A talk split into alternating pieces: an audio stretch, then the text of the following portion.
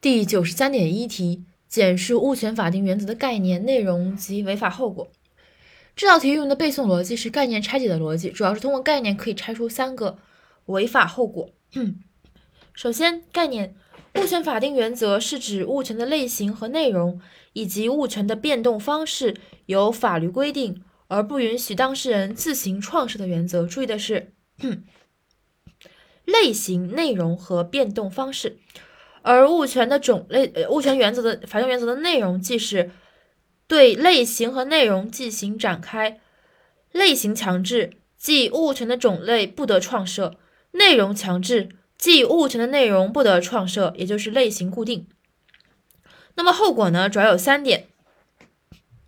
第一点，法律没有规定的物权，当事人不得自由设立。即使当事人有约定，也不发生物权法物权设定的法律效果。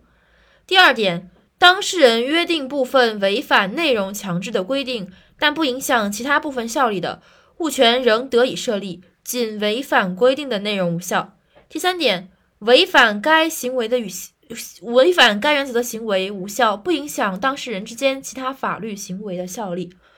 总结一下，第一点就是物权是无效的。第二点是不影响其他内容，第三点是不影响其他的法律行为。第一点背一下，法律没有规定的物权，当事人不得自由设立，是一个规定。然后即使就是如果设立怎么办？即使当事人有约定，也不发生物权设定的法律效果。法律没有规定的物权，当事人不得自由设立，即使当事人约定，也不发生。物权设定的法律效果。第二点是在内容上，呃，在内容上违违反规定的话，对其他部分的效力有没有什么影响？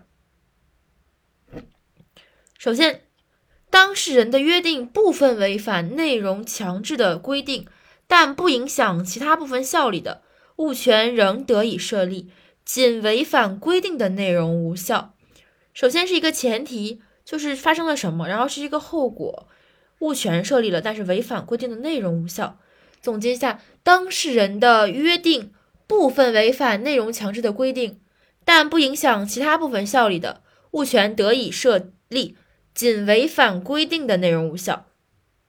第三点是对其他法律影法法律行为的影响，违反该原则的行为不影响当事人之间其他法律行为的效力，这个还是蛮好蛮好记的吧。